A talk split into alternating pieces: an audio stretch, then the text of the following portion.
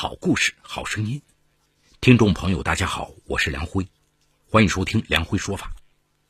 今天我要给大家讲这么个故事，叫沉迷乱性，终被性乱者乱了神。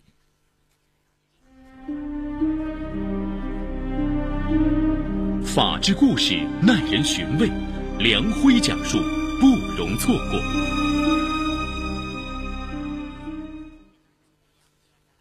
那是二零零一年夏天的一个晚上，杨晨帆实在无聊，坐在电脑跟前，程序一般的打开电脑，进入了一个聊天室，抽烟，然后期盼着网络里的姑娘出现。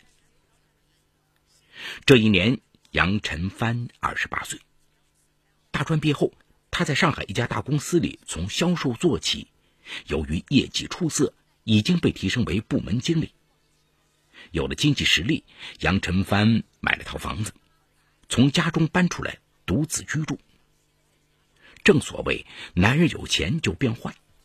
一次在朋友的介绍下，杨晨帆开始上网聊天，进入了一个交友的聊天室。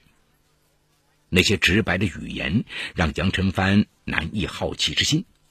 没多久，他就跟一个女网友发生了亲密关系。事后，两人也没有再联系过。这样的交友方式让杨晨帆觉得毫无负担。那个时候，一夜情刚刚兴起，在那之前，男女之间彼此相互认识、交往一段时间，才会有可能发生逾越底线的事情。而一夜情中的男女，许多只是相识不久，甚至连双方姓名都不知道，就可以发生亲密关系。事情过后，你走你的，我走我的，毫无关系。这种行为让人觉得不可思议。白天，杨晨帆一本正经的当着白领；到了夜晚，却没有道德底线的肆意放纵。这样的事情有了第一次，就会有第二次。杨晨帆似乎已经习惯了网络的肆无忌惮，也习惯了这里的暧昧，但他忽略了一点。网友的思想观念不同，事情的结局就会完全迥异。这天，杨成帆等到了一个从安徽考到上海读研的女孩。视频中，杨成帆看到了女孩的模样，二十四五岁的样子，长得十分清秀，透着一股书卷气。杨成帆顿时心生好感，提出了见面的邀请。但没想到，女孩和他以往认识的姑娘有些不一样，本分的拒绝了他的要求。聊了一个多月后，女孩告诉杨晨帆，自己的母亲要到上海来住一段时间，想租套房子，问他能不能帮忙。杨晨帆一看机会来了，想都没想就顺口答应下来。哦，正好我这儿有套房子要出租，明天是周末，要不你明天过来看看合不合适吧？第二天下午，女孩如约而至，来到杨晨帆的家后，女孩看到房子装修的不错，随口感叹了一句：“这房子好漂亮。”杨成帆立刻接话说：“啊，房子漂亮有啥用？要有个人陪，一个人多寂寞。”女孩好奇的问：“你怎么不找个女朋友呢？”杨成帆揶揄的回道：“今天你就是这儿的女主人呢。”女孩笑了，哼，你开什么玩笑？我还在上学呢。一晃到了晚上六点，杨成帆叫了外卖，还开了一瓶红酒，和女孩边吃边聊。聊到九点，女孩起身想走。杨成帆见已经那么晚了，想到如果女孩走后，空荡荡的房间里只剩下他一个人，就情不自禁的拉着她的手，让她住下。女孩抽了几次手都没有抽出来，羞得脸都红了。我们俩刚刚认识没多久，怎么能住你这儿呢？杨成帆再次试探性的挽留她：“你一个人回去，我有点不放心，而且可能回去学校宿舍已经关门了，你就住客房吧。”女孩毕竟还只是个学生，没有什么社会阅历，天黑了，路又很远，况且杨成帆没说错。确实可能来不及赶回宿舍，关门前回去，他也就没有再继续拒绝。然而，女孩的留宿让杨成帆错误的以为女孩默许了他的期待。半夜十二点，杨成帆借口取东西，敲开了客房的门。门一开，杨成帆就一下子抱住了女孩。女孩拼命的挣扎，这个举动更激起了杨成帆的欲望。我对你是一见钟情。现在这个年代，你今天来赴约，就应该想到会发生什么。接着，杨成帆就强行把女孩压在了床上。事后，女孩哭着跑到派出所报了案，指控杨成帆强奸了自己。面对民警的询问，杨成帆死死咬定两个人是在聊天室里认识，他们正在谈恋爱，还在家里一起喝了红酒。女孩是爱他的，完全是两厢情愿的事情。警方虽然认为这是违背道德的事情，但无奈确认杨成帆强奸罪名的证据确实不足，只得暂时把他放了。很快，杨成帆又有了新的目标，他迷上了同仁路的酒吧一条街。这是当年上海著名的酒吧一条街，在很多国外的旅游手册里，都把同仁路酒吧街归为了上海一大夜景。不过，如今这些已经成为了历史。到了二零一零年，往日的喧闹酒吧已成明日黄花。杨成帆迷上这里的时候。算得上是同仁路的鼎盛时期。每每夜幕降临，暧昧的灯光、迷离的音符都深深吸引着他。更重要的是，喜欢来这里泡吧的，不论是中国女孩还是外国女孩，大多数都是不甘寂寞的。在这里，杨成帆也尝到了不少甜头。连续几日，杨成帆一直关注着一个菲律宾女孩海娜。每天到了酒吧，他就在酒吧内环视。只要这个女孩曼妙的身影映入眼帘，他就觉得自己心潮澎湃。这天，杨成帆见海娜身边没有人，便拿着酒杯走了过去，很绅士的说了一句：“你好，能请你喝杯酒吗？”漂亮的海娜扫了他一眼，然后矜持的微一颔首。杨成帆立刻意会了，坐了下来。聊天中，海娜喝的并不多，但杨成帆执意一杯杯的给她斟酒，说是这样能烘托气氛。其实他心中有自己的算盘，在他的经验中，酒吧里的这些女孩喝了酒就会找个温柔的臂弯躺一躺，放纵一下，很多事情就顺理成章了。何况海娜是个外国女孩，应该更加放得开。可杨成帆万万没想到的是。喝到微醺时，海娜突然理智的摇着手说：“不能再喝了，我得回去了。”算盘落空，杨成帆自然是不乐意的。他借着酒意，硬拉着海娜要继续喝下去。海娜见状，思索了几秒钟，随后妩媚的看了一眼杨成帆，说：“你想不想多几个女孩子一起陪你啊？那这样吧，明天我带几个美丽女孩。”我们再一起喝好吗？一听还有这样的好事杨成帆一口答应了下来，依依不舍的放海娜走了。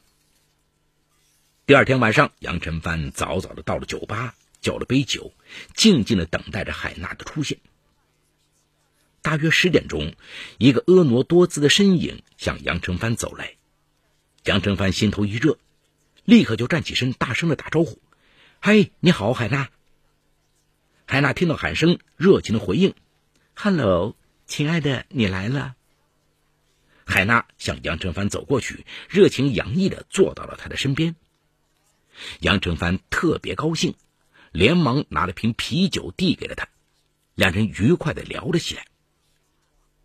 海娜喝了口酒，温柔的说：“我把两个美丽的女孩带来了，看到她们，你一定会喜欢的。”杨成帆已经有些迫不及待了，连连说：“OK OK。”海娜掏出手机打了个电话，不一会儿，两个妩媚动人的菲律宾女孩就出现在了他们的面前。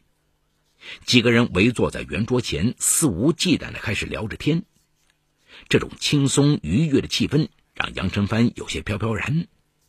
喝着喝着，杨成帆就提议去他家里继续喝。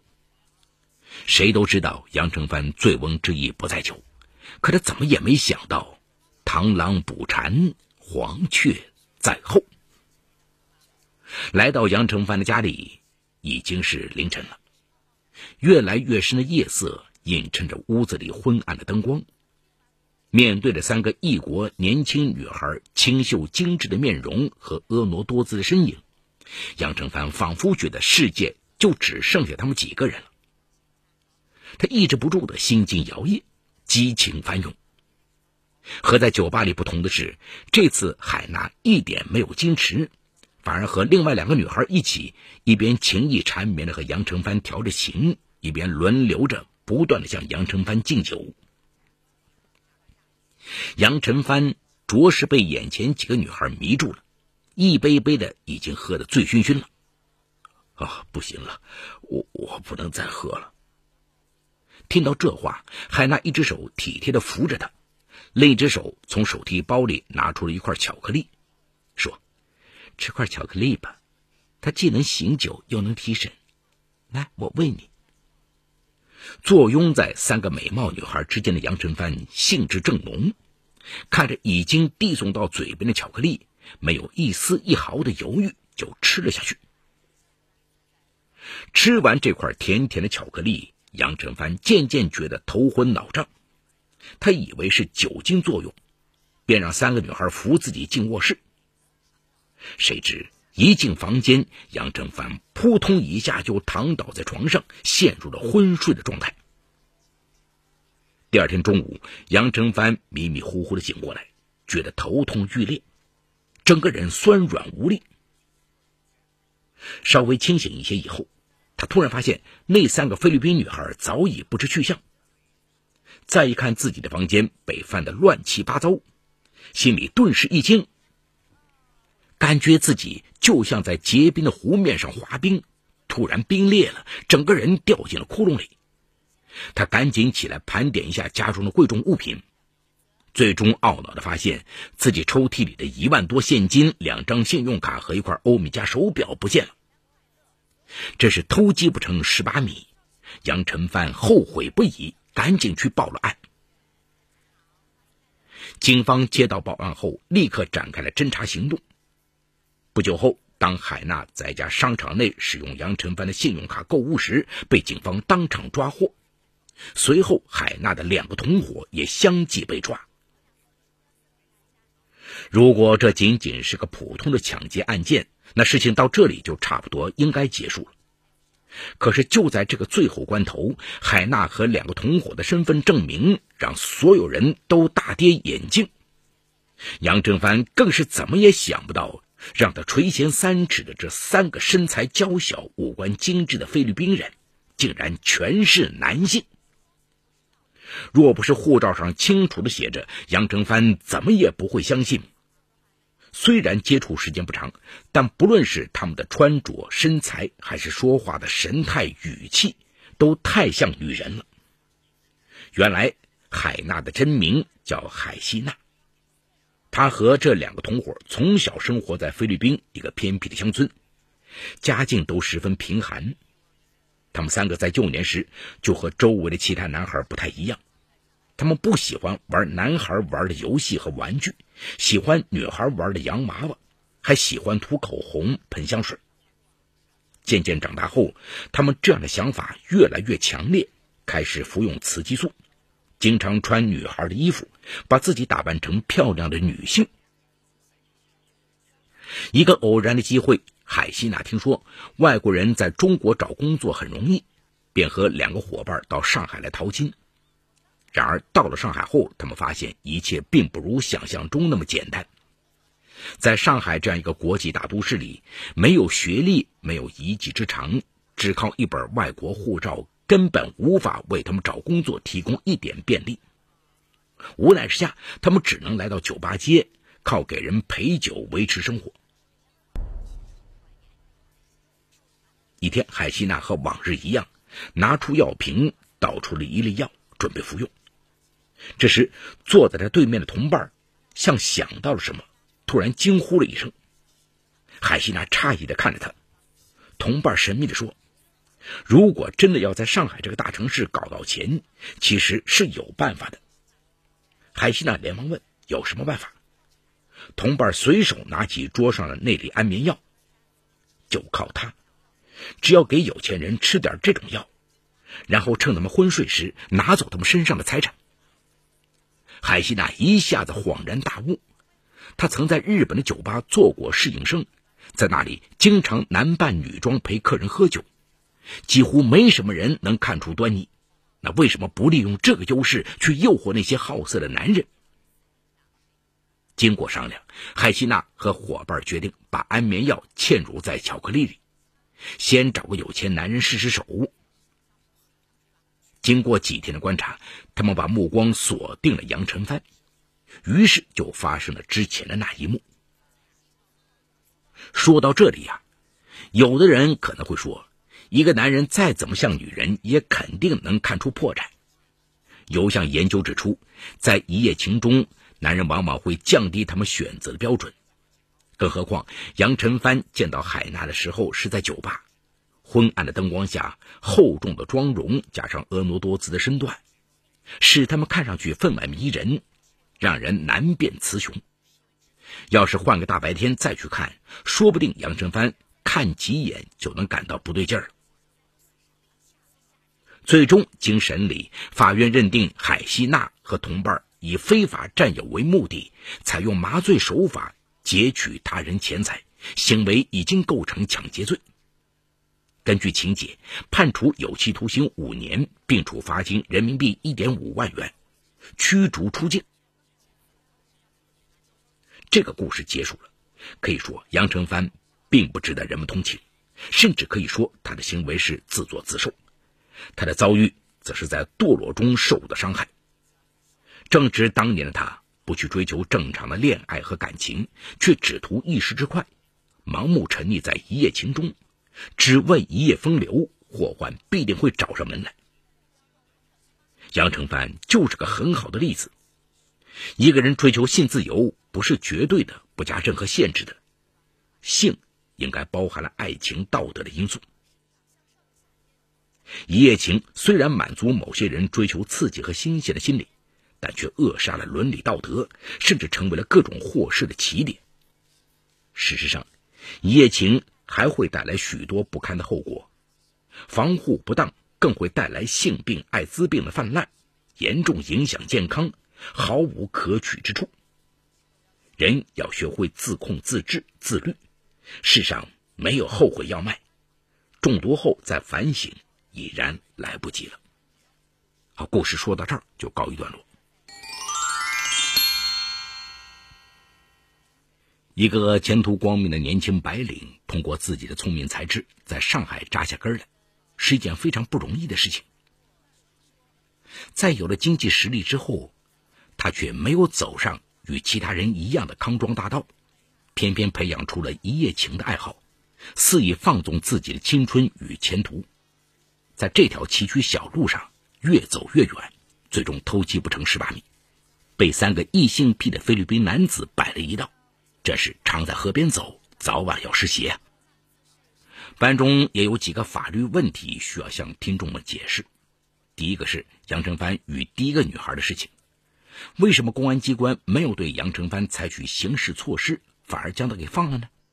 原因在于啊，对于强奸罪的认定，单凭一面之词的孤证是无法形成证据链的。强奸是严重的刑事犯罪。但在这起事件中，女孩自己缺乏自我保护意识，孤身一人到网友家中聊天到深夜，还喝了红酒，在杨成帆的极力挽留下留宿在单身男子家中。在外人看来，怎么看都像是男女之间的暧昧，而不是暴力事件。因此，公安机关以证据不足为由不予立案，并无不当。另一个法律问题是，在第二起案件中。三个犯罪嫌疑人通过事先预谋，将安眠药嵌入巧克力中，将杨成帆迷倒，趁杨成帆昏睡时，趁机将杨成帆家中的贵重物品财物盗窃。这样的行为为什么认定为抢劫罪而非盗窃罪呢？盗窃和抢劫都是以非法占有对方财物为目的。根据刑法的规定，盗窃是指采用秘密方法非法占有。在犯罪的过程中，没有使用暴力，也没有侵犯受害人的人身自由，而抢劫罪是以非法占有为目的，对财物的所有人、保管人当场使用暴力、胁迫或其他方法，强行将公司财物抢走的行为。这里的其他方法是指行为人实施暴力胁迫方法以外的其他使被害人不知反抗或不能反抗的方法。本案中，三名犯罪嫌疑人以让杨成帆喝酒、吃嵌有安眠药的巧克力的方法，让杨成帆失去反抗能力。这样的行为属于抢劫罪中的其他方法。在司法实践中，我们通常把这种行为定性为抢劫罪。还有一个法律问题是，对于三名犯罪嫌疑人在最终判刑的时候，还有驱逐出境的要求。这是为什么呢？驱逐出境是指将犯罪分子从我国境内驱逐到我国境外的一种刑罚处罚。对于犯罪的外国人，可以独立适用或者附加适用驱逐出境。使用驱逐出境是为了消除外国人在我国境内继续犯罪的可能性。人们可以自由选择自己的生活方式，但这种生活方式应当是符合法律规定、符合道德规范的，否则很有可能自食其果。本案的发生也给那些沉溺于一夜情的人们敲响了警钟。